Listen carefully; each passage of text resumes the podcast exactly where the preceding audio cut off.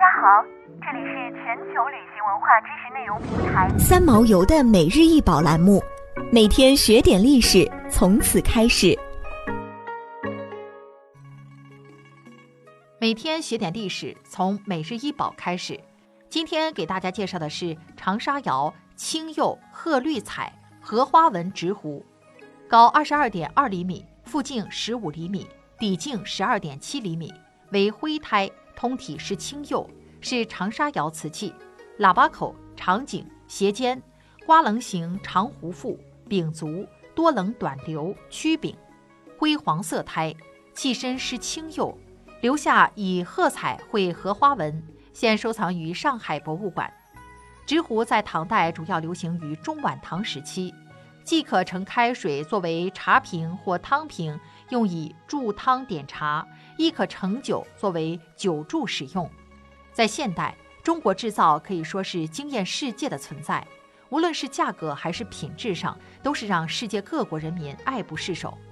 其实啊，我们中国制造的标签早在古代的时候就已经享誉世界。我国的丝绸、茶叶、瓷器等特产，通过陆上和海上这两条丝绸之路行销天下。现在您眼前这个长沙窑瓷壶也是当时的出口商品之一。长沙窑盛烧于九世纪，是中国唐朝彩瓷的发源地，兴起于唐中后期，是一个商业性瓷窑，位于长沙市望城县的潼关镇至石主湖一带，因此长沙窑也被称为潼关窑、石主窑。长沙窑在我国的陶瓷史上有着举足轻重的地位。长沙窑所产瓷器以釉下彩、模印贴花以及诗词书写为主要特点，而且它还开创了很多个第一，都有哪些呢？我国第一座彩瓷窑，第一个成功发明烧制铜红釉，第一个创造并发展了釉下彩绘，第一个开创模印贴花，第一个引诗书画艺术装饰瓷器的窑口。第一个涉足商品价值铭文、姓氏铭文和商业广告语，第一批由中外文化共同孕育出的绚丽之窑等等。